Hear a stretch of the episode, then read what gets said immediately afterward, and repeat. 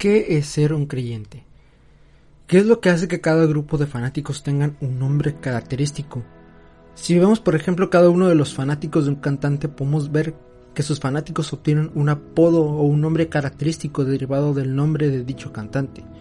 O inclusive los influencers o figuras públicas que se involucran con los que les siguen les ponen nombres característicos que le dan una personalidad basada en ellos. Una de las cosas que seguramente todo adolescente o joven adulto busca es saber su propósito en esta vida. ¿A qué vino?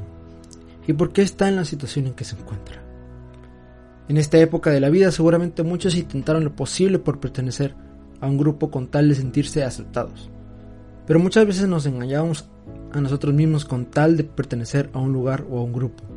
Yo en mi caso nunca me ha gustado meterme profundamente en el fútbol, que es algo que caracteriza mucho a los hombres que es su gusto por este deporte.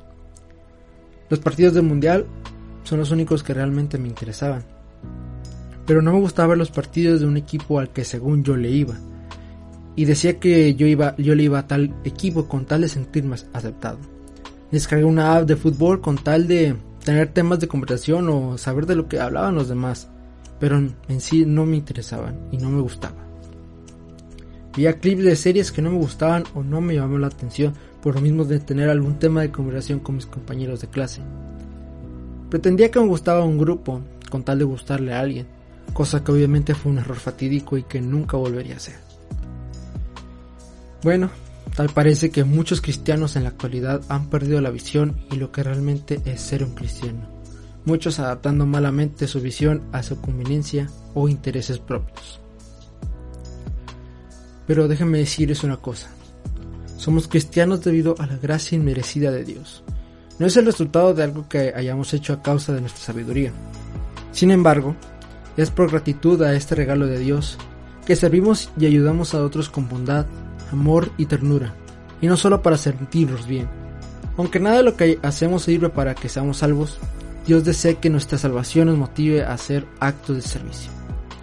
Él no nos salvó solamente para beneficiarnos, sino también para que sirvamos a Cristo y edifiquemos la iglesia. Dice un pasaje, porque somos hechura suya, criados en Cristo Jesús para buenas obras, las cuales Dios preparó para que anduviéramos en ellas. Efesios 2.10. En otras palabras de la versión NTV, dice, pues somos la obra maestra de Dios. Él nos creó de nuevo en Cristo Jesús a fin de que hagamos las cosas buenas que preparó para nosotros tiempo atrás. Somos la obra maestra de Dios. En otras palabras, somos una obra de arte, un trabajo fino. Somos obras del mejor artista que puede existir en toda la faz de la tierra. Basta con ver nuestro alrededor y el cielo, que es también creación suya. Nuestra salvación es algo que solo Dios puede hacer. Es su obra poderosa y creativa en nosotros.